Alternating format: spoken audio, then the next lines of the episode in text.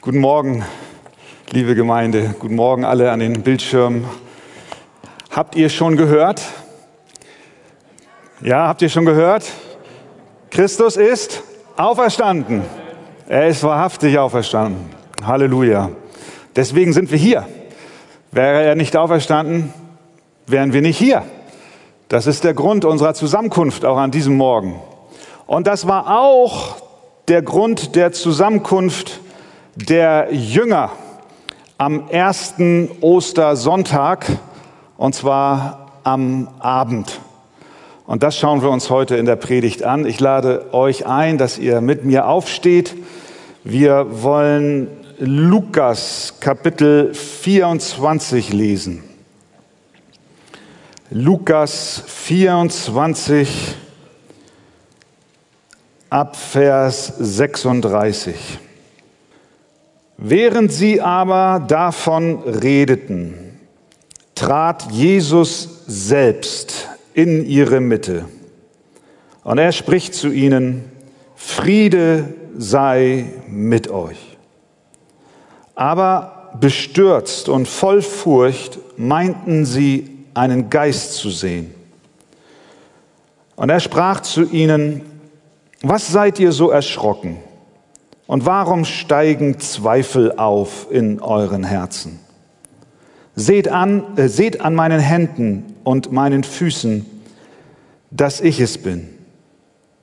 Rührt mich an und schaut, denn ein Geist hat nicht Fleisch und Knochen, wie ihr seht, dass ich es habe. Und indem er das sagte, zeigte er ihnen die Hände und die Füße. Da sie aber noch nicht glaubten vor Freude und sich verwunderten, sprach er zu ihnen, Habt ihr etwas zu essen hier? Da reichten sie ihm ein Stück gebratenen Fisch und etwas Wabenhonig. Und er nahm es und aß vor ihnen. Er aber sagte ihnen, das sind die Worte, die ich zu euch geredet habe, als ich noch bei euch war, dass alles erfüllt werden muss, was im Gesetz Moses und in den Propheten und den Psalmen von mir geschrieben steht. Da öffnete er ihnen das Verständnis, damit sie die Schriften verstanden und sprach zu ihnen, so steht es geschrieben und so musste der Christus leiden und am dritten Tag aus den Toten auferstehen und in seinem Namen soll Buße und Vergebung der Sünden verkündigt werden unter allen Völkern, beginnend in Jerusalem. Ihr aber seid Zeugen hiervon.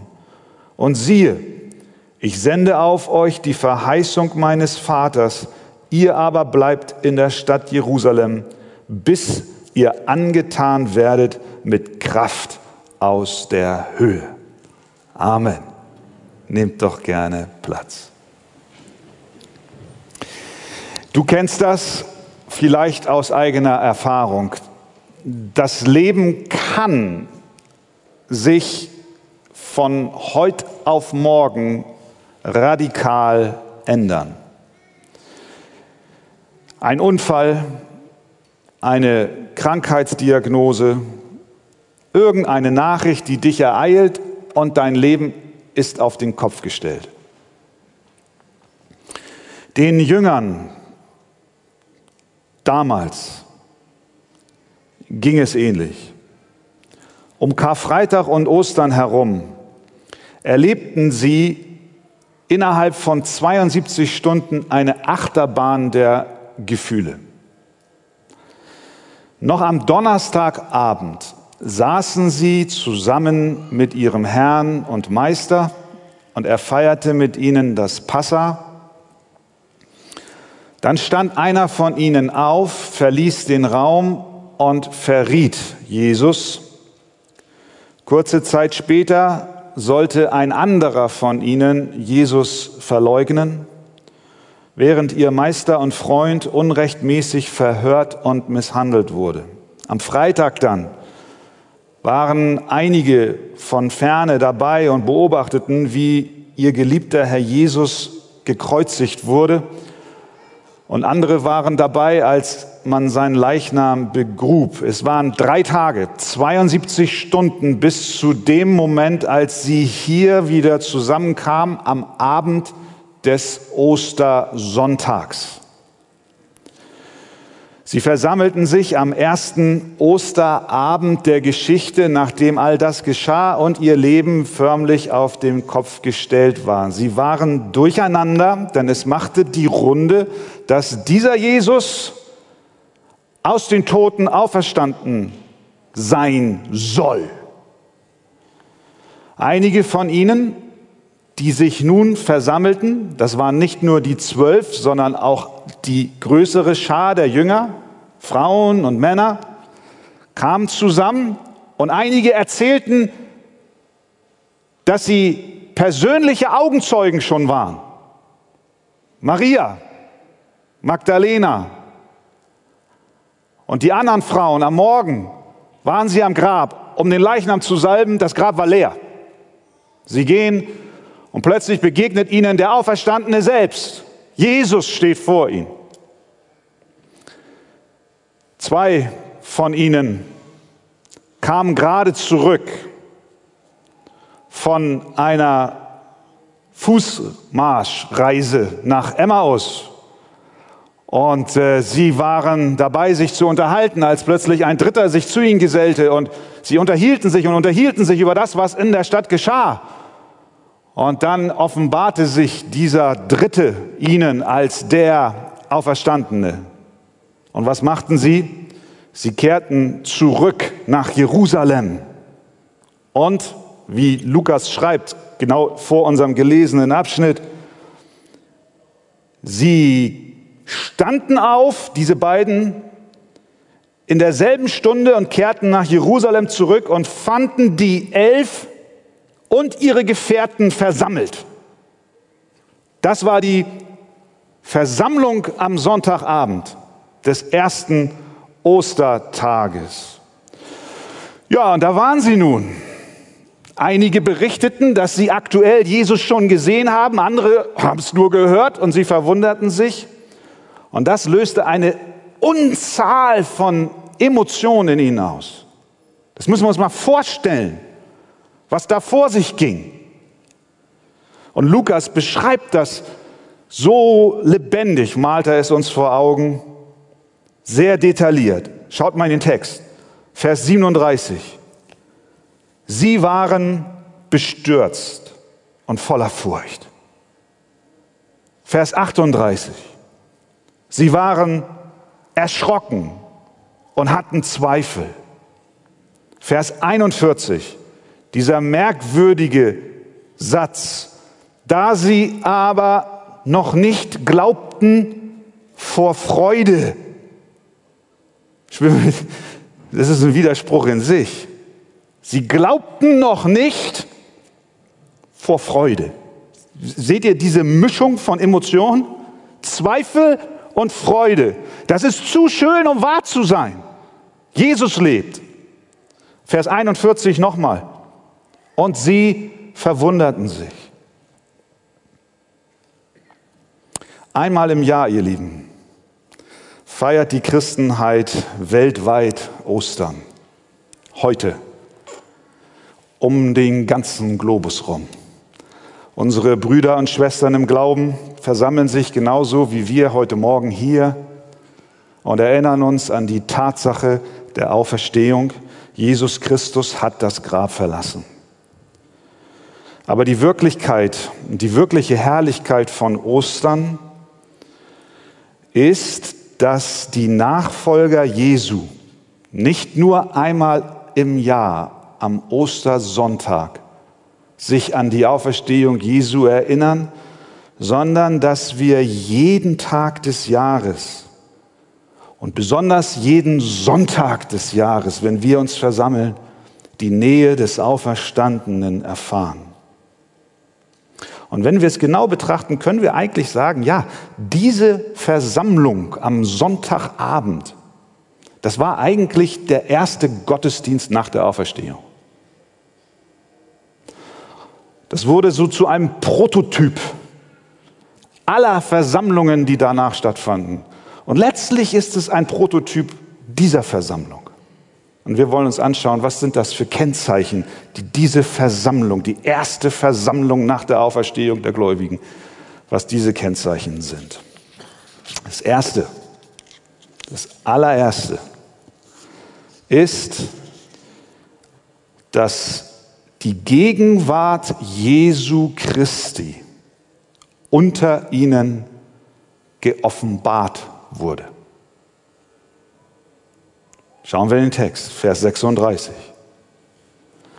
Während sie aber davon redeten, trat Jesus selbst in ihre Mitte.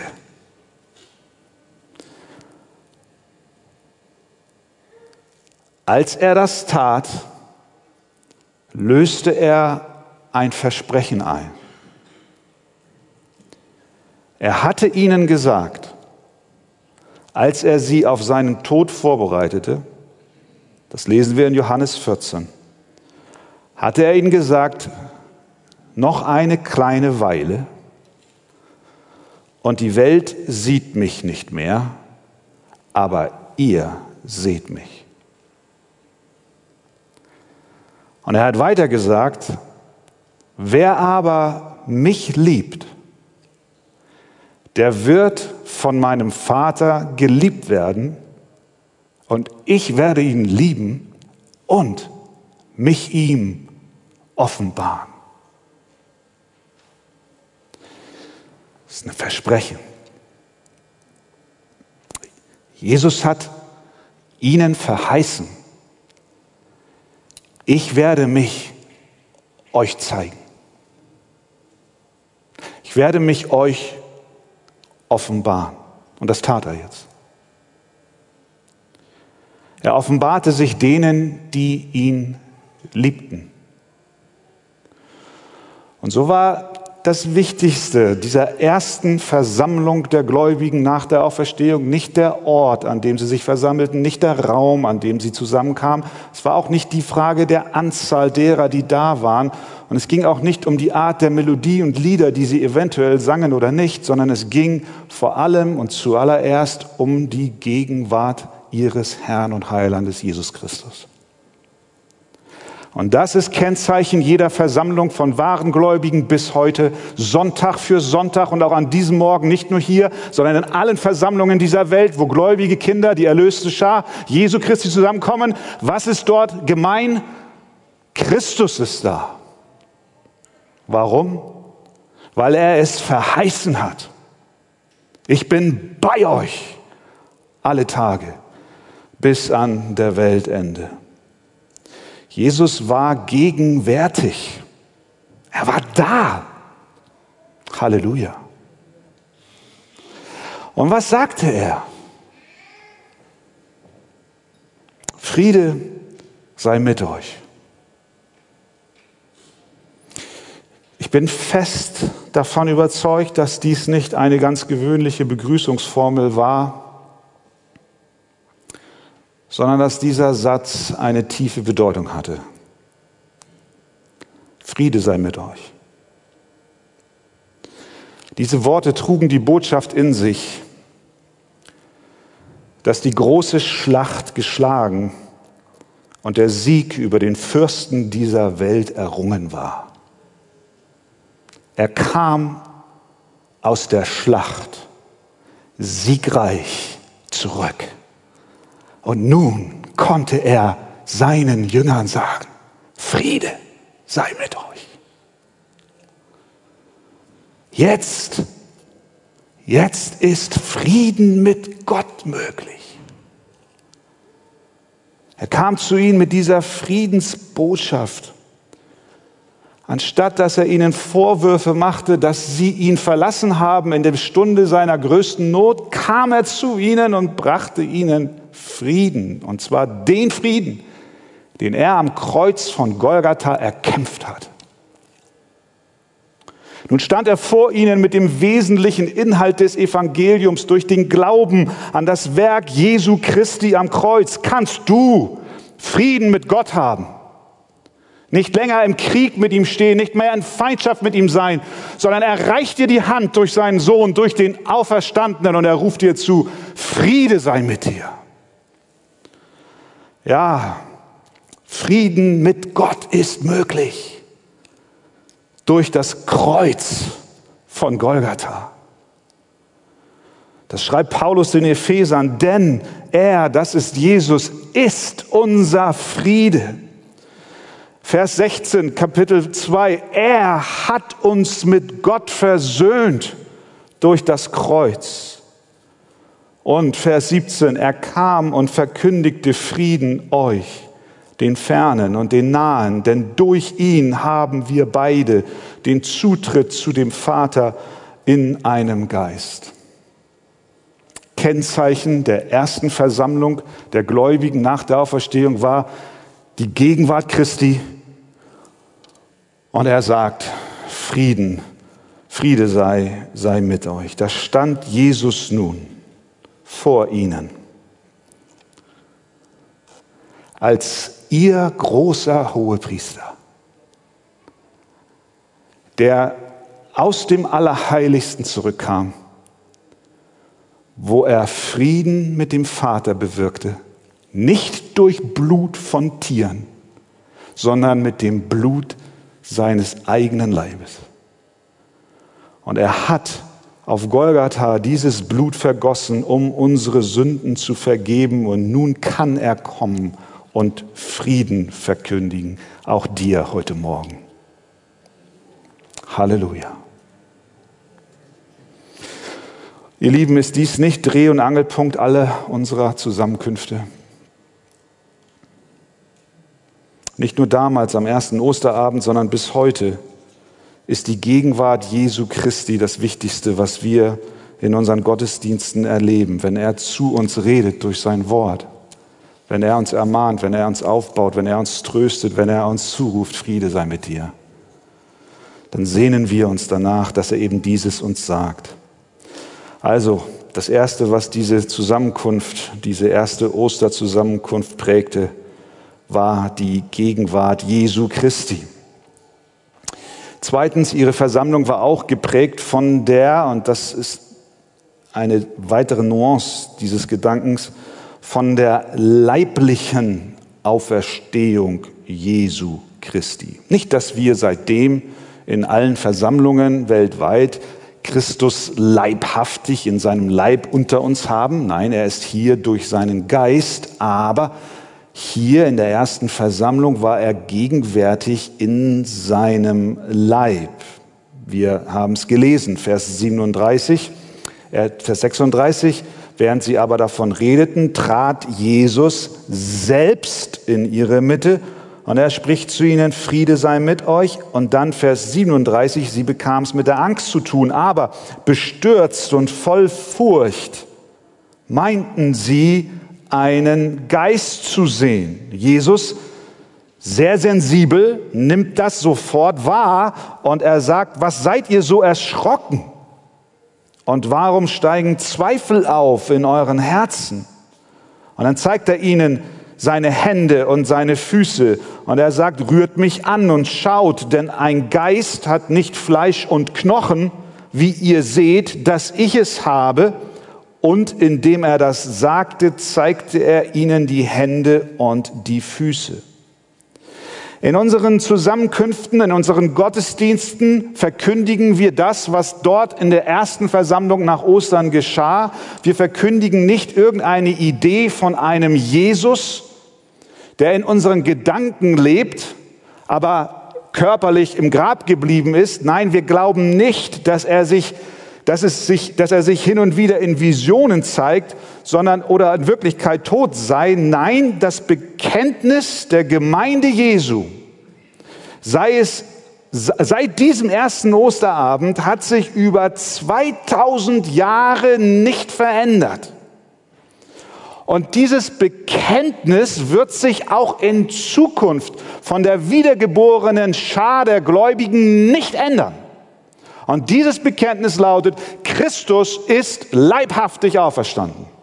Das Grab ist leer. Es ist nicht eine Vision, es ist nicht ein Geist, es ist nicht ein Gedanke, es ist nicht eine Idee, die weiterlebt, sondern er persönlich. Kannst du Amen sagen dazu?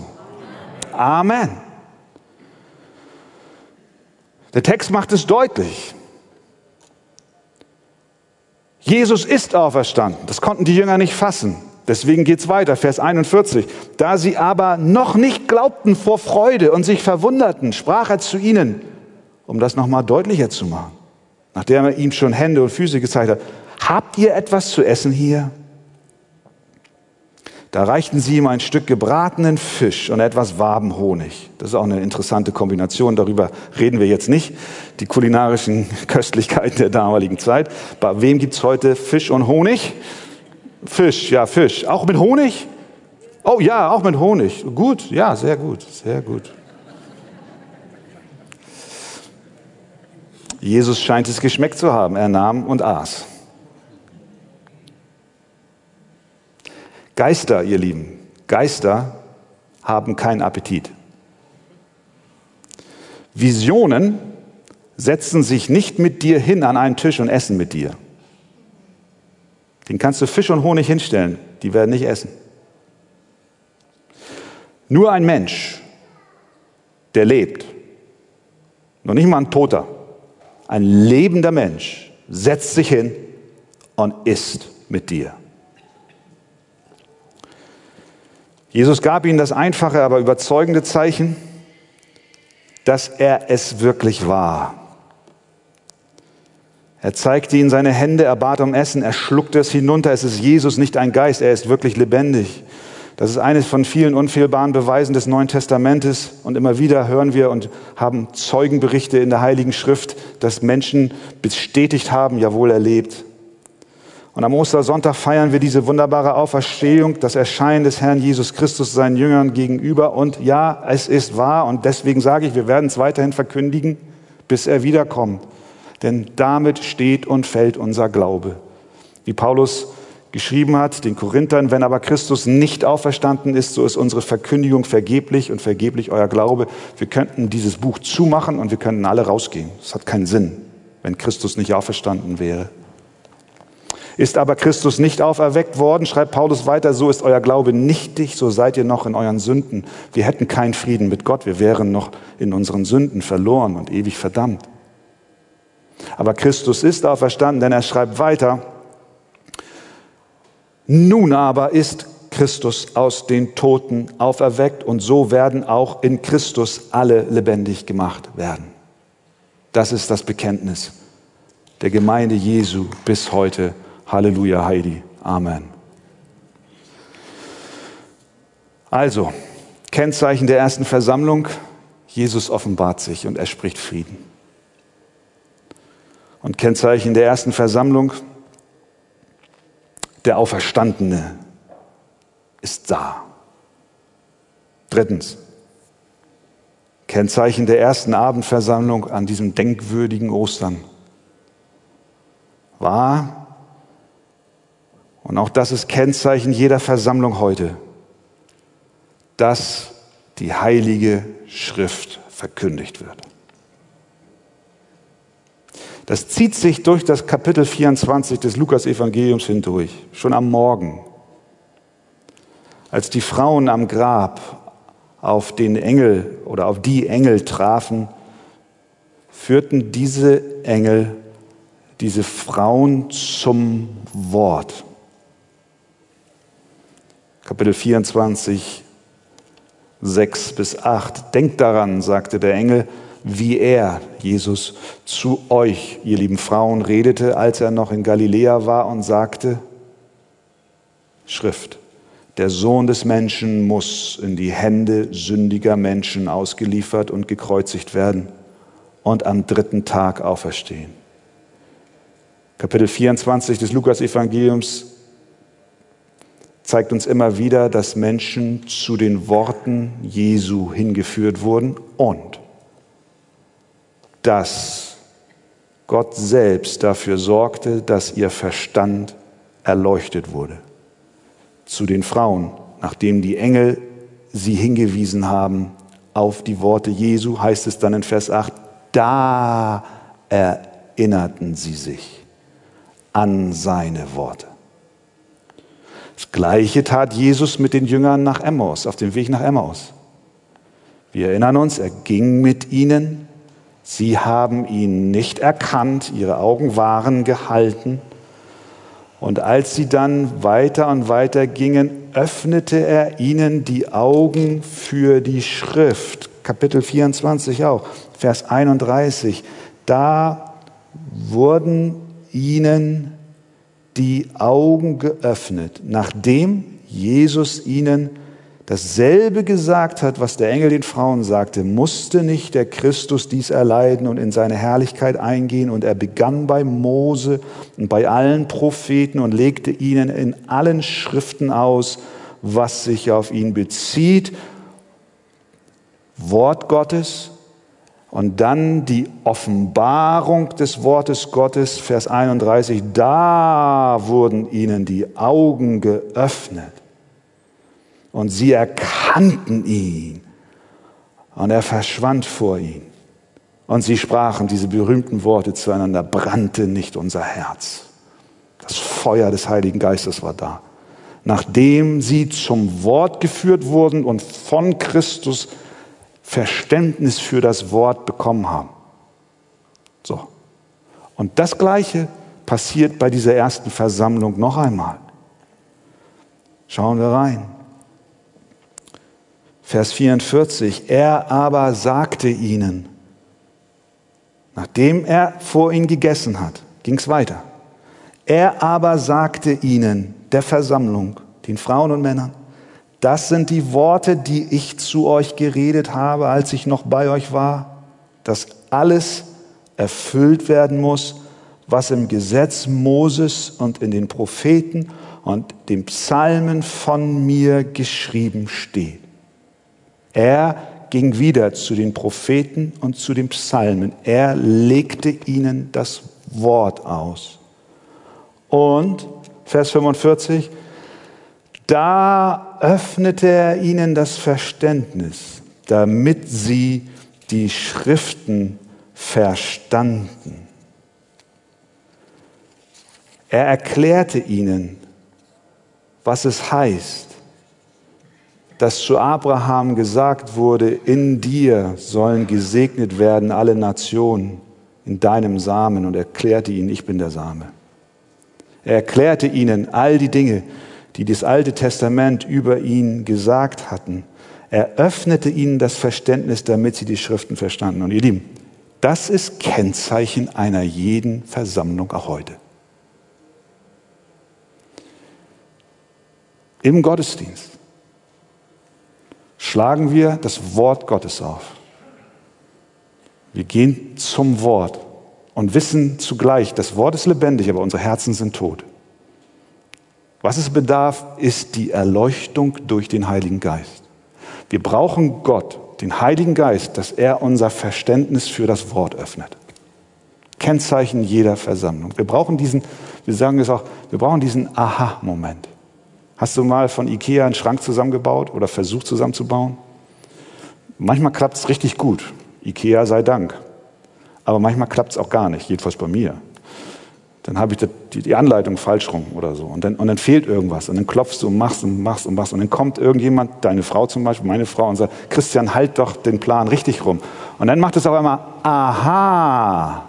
Ja, aha, ja. Na, das Teil gehört dahin. Und dann passt es. Dann passt es alles. Dann, dann sitzt, passt und wackelt es und hat Luft. So. Und genau das brauchen wir. Wir brauchen immer und immer wieder diesen Aha-Moment. Und den erlebten die Jünger an diesem Osterabend. Sehen wir, es blieb nicht bei den Emotionen von Freude und Furcht und Angst und Hoffnung, sondern Jesus öffnete ihnen das Verständnis. Emotion ja, der Verstand wird nicht ausgeschaltet. Er begann ihre Herzen zu erleuchten, sodass sie verstanden, was hier jetzt gerade vor sich geht. Und ich glaube, das ist auch deine und meine Erfahrung. Ist es nicht auch deine Freude, wenn du vom Herrn gezeigt bekommst, welche Schätze in seinem Wort verborgen sind. Wenn er für dich diese Schätze hebt und sie dir erklärt, sei es in deiner persönlichen Bibellese, sei es durch den Besuch des Gottesdienstes, durch die Verkündigung des Wortes, ist deine Seele nicht happy, wenn das Verständnis für die Inhalte der Heiligen Schrift geöffnet werden? Wenn er unseren Verstand öffnet, sodass wir die Dinge begreifen, die in den Schriften geschrieben stehen, dann hören wir das Wort, wir lesen das Wort und während wir über diesem Wort brüten, heben wir plötzlich den Kopf und sagen, aha, so ist das gemeint. Gott ist da und erklärt uns die Bedeutung dessen, was in seinem Wort steht. Das war bei den Jüngern damals der Fall und das ist auch heute bei uns noch so. Wenn wir also Sonntag für Sonntag zusammenkommen, dann erwarten wir eine Offenbarung Jesu, indem er uns sein Wort erklärt. Halleluja. Und so redet er zu uns, denn er lebt. Preis dem Herrn. Und dann als letztes, weiteres Kennzeichen dieser Versammlung, war, dass Jesus sie jetzt sendet. Sie waren noch ganz verblüfft und mussten sich sammeln über all den Dingen, die geschahen in den letzten Tagen. Er kommt, offenbart sich, spricht ihnen den Frieden zu den er für sie besorgt hat am Kreuz. Er zeigt ihnen die Schriften und er erleuchtet sie. Aber dann sagt er nicht, so und jetzt trefft euch jeden Sonntag immer schön unter euch und gründet einen Wohlfühlclub zu Jerusalem, sondern er sagt, nein, und jetzt sende ich euch.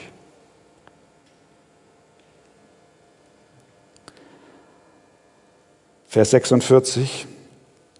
So steht es geschrieben, sagt Jesus, und so musste der Christus leiden und am dritten Tag aus den Toten auferstehen und in seinem Namen soll Buße und Vergebung der Sünden verkündigt werden unter allen Völkern, beginnend in Jerusalem.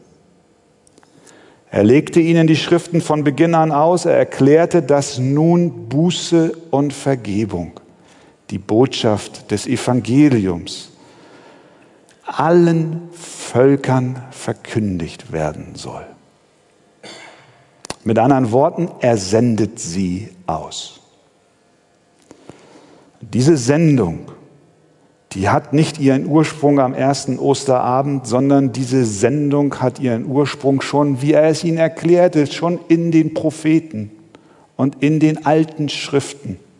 Denn wie ich eben schon sagte, als Gott zu Abraham sagte, in deinem Samen sollen gesegnet werden alle Völker, konnte Christus ihnen erklären, schaut mal, dieser Same, das bin ich und in mir, Christus, sollen gesegnet werden alle Völker. Es ist nicht nur für euch. Es ist nicht dafür, dass ihr euch wohlfühlt. Ja, dass ihr errettet seid. Ja, dass ihr Gott preist. Aber behaltet es nicht für euch, sondern seid meine Zeugen bis an die Enden der Welt. Er konnte ihnen auch Psalm 2, Vers 8 da auslegen der messianische Psalm, der messianische König, der dort beschrieben wird. Und da heißt es, erbitte von mir, so will ich dir die Heidenvölker zum Erbe geben. Und Jesus konnte ihnen erklären, schaut, ich bin der, der die Heidenvölker zum Erbe bekommt. Und wie bekomme ich die Heidenvölker zum Erbe? Indem ihr geht und das, was ihr hier erlebt, hinausbringt. Buße und Vergebung, Frieden durch Christus mit Gott verkündigt. Das bezeugt, was ihr persönlich erlebt habt. Und ihr Lieben, das ist Kennzeichen jeder erweckten Gemeinde auch heute. Stimmt das? Wir sind nicht errettet, um uns selbst zu gefallen, sondern wir sind errettet, um diese Botschaft hinauszutragen. Und was für einen besseren Anlass gibt es als Ostermorgen? Du hast erlebt, Christus ist auferstanden. Du hast es eben selbst bezeugt. Du hast es erlebt in deinem Herzen, deine Sünden sind vergeben. Du hast erfahren, dass du Frieden mit Gott hast durch den Glauben an Jesus Christus. Also was halt, hält es uns noch auf, dass wir nicht rausgehen und es den Menschen bringen? Und so war es auch damals. Jesus sandte sie aus. Dieses Wort, das er den Aposteln gab, wurde an die ganze Gemeinde weitergegeben. Und so dürfen auch wir an die Enden der Erde gehen. Oder vielleicht musst du gar nicht so weit gehen. Fang doch erstmal in deiner Straße an, bis ans Ende deiner Straße. Vielleicht musst du noch gar nicht mal bis zum Ende deiner Straße gehen. Vielleicht fängst du noch vorher an, bis zum Ende deines Büroflurs auf der Arbeit. Geh doch mal von Raum zu Raum. Vielleicht musst du noch gar nicht so weit gehen, sondern fang noch kleiner an in deinem eigenen Haus. Egal welchem Radius, auf jeden Fall weiter als du lebst, weiter als der, wer du bist. Bring dieses Evangelium den Menschen.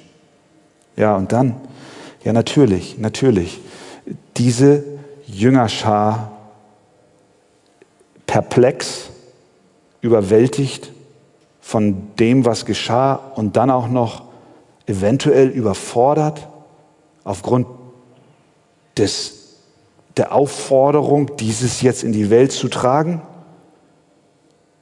Jesus weiß das. Er kennt auch deine Überforderung, die du spürst bei dem Gedanken, das Evangelium weiterzugeben. Denn er sagt weiter, Vers 49, und siehe, ich sende auf euch die Verheißung meines Vaters. Ihr aber bleibt in der Stadt Jerusalem. Wie lange? Bis ihr angetan werdet mit Kraft aus der Höhe. Diese Kraft brauchten sie diese kleine Gruppe verschüchterter Jünger, wenn sie das Evangelium in eine zerstörte und feindselige Welt bringen wollten, ja, dann brauchten sie Kraft aus der Höhe. Anders ist es nicht möglich. Und so auch wir. Wenn wir nicht die Kraft des Heiligen Geistes bekommen, dann ist alles nichts. Aus uns heraus schaffen wir es nicht. Was ist diese Versammlung wert, wenn nicht der Geist Gottes uns mit Kraft aus der Höhe versorgt und das Wort in unseren Herzen lebendig macht, wenn er nicht unser Verständnis öffnet, dass wir unsere Not erkennen und sehen, dass wir Christus brauchen und dass wir diese Botschaft hinausbringen zu den Menschen. Und deswegen ist Ostern auch Mission. Ostern ist ein wunderbares Zeugnis dessen, was Gott getan hat an deinem Herzen.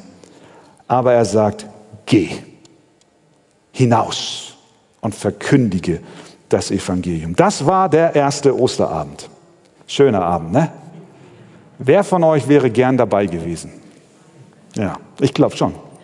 Da ehrlich, ehrlich, ehrlich, da wäre ich wirklich gern dabei gewesen. Wenigstens als Zuschauer und dann wieder zurückgebeamt in diese Zeit. Ne, vorausgebeamt in diese Zeit. Der erste Osterabend. Meine Zeit. Was war da los? Und Gott hat sein Wort bestätigt, dass du und ich hier heute Morgen versammelt sind wegen Ostern. Und weil er seine Verheißung wahrgemacht hat, er hat die Jünger mit Kraft aus der Höhe ausgestattet und das Evangelium ist gelaufen, sogar bis nach Hamburg. Und dafür danken wir. Amen.